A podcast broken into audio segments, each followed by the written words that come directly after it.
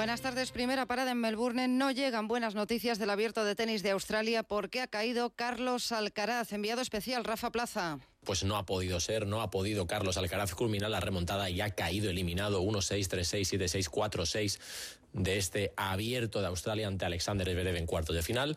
El murciano que se marcha de Melbourne con su mejor resultado histórico en el torneo, pero eliminado después de no poder, como digo, culminar esa remontada que inició en el tercer set y que no pudo concretar en el cuarto.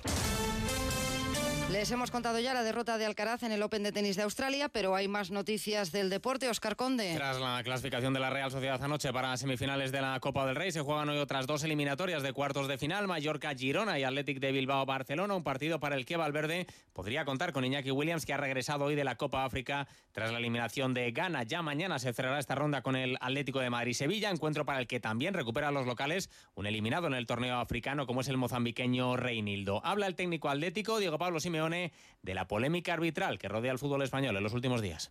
Yo creo que los árbitros están pasando un momento de mucha presión. El VAR los mejora, pero al mismo tiempo los expone. Cuando están filtrando, sabe, pero no importa qué es lo que filtre, qué es lo que filtra, sino lo que pasa. Pero se piensan que somos todos tontos. Todos nos podemos equivocar porque no somos perfectos, nadie es perfecto. Y los árbitros ya están colapsados. La verdad que creo absolutamente que la única manera que podemos generar, mejorar, es estar calladito, correr, dejarlos arbitrar y a jugar. Conjunto rojiblanco que ha hecho oficial la salida de Javi Galán, cedido a la Real Sociedad, y la llegada del portero rumano Moldovan. Además, el Cádiz ha presentado a Mauricio Pellegrino como nuevo entrenador hasta final de temporada. Y tenemos hoy partido en la Liga de Campeones Femenina, quinta jornada de la fase de grupos, con el Real Madrid ya eliminado de la competición, visitando al Chelsea. Más noticias en Onda Cero a las 5, las 4 en Canarias.